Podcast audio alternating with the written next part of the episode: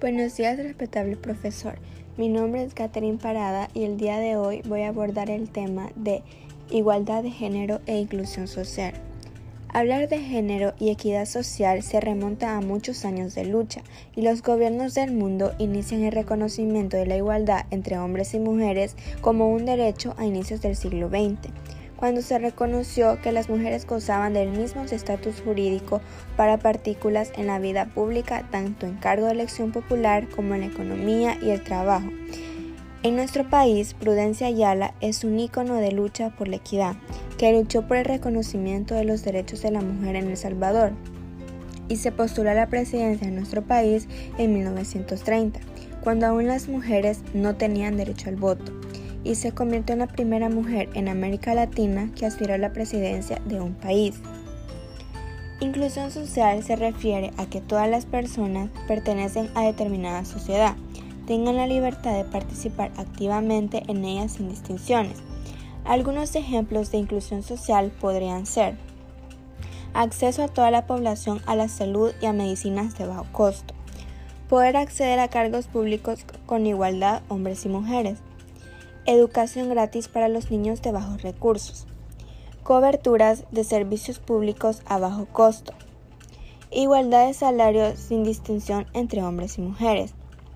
En El Salvador aún estamos lejos de lograr una verdadera igualdad de género e inclusión social. Sin embargo, se han dado pasos importantes y los partidos políticos aprobaron de forma unánime en abril de 2014 la Ley de Desarrollo y Protección Social, dando al país un marco legal para avanzar en el cumplimiento de los derechos económicos, sociales y culturales de la población.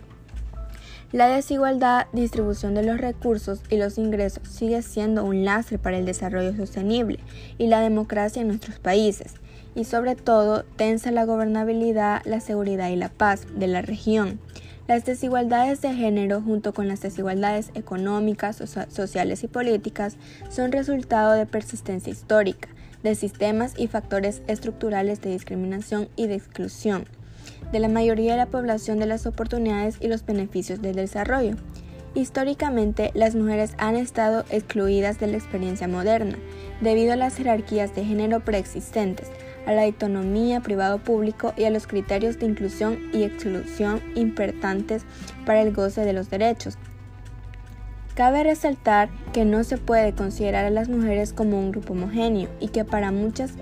la desigualdad de género se cruza con otros factores, estatus económico, etnia, edad, capacidad física, ubicación geográfica, estatus migratorio, orientación sexual, que agravan la exclusión. Este enfoque de diversidad es crucial hoy en día, porque para muchas mujeres los avances de las últimas décadas han significado un cambio radical en su posición social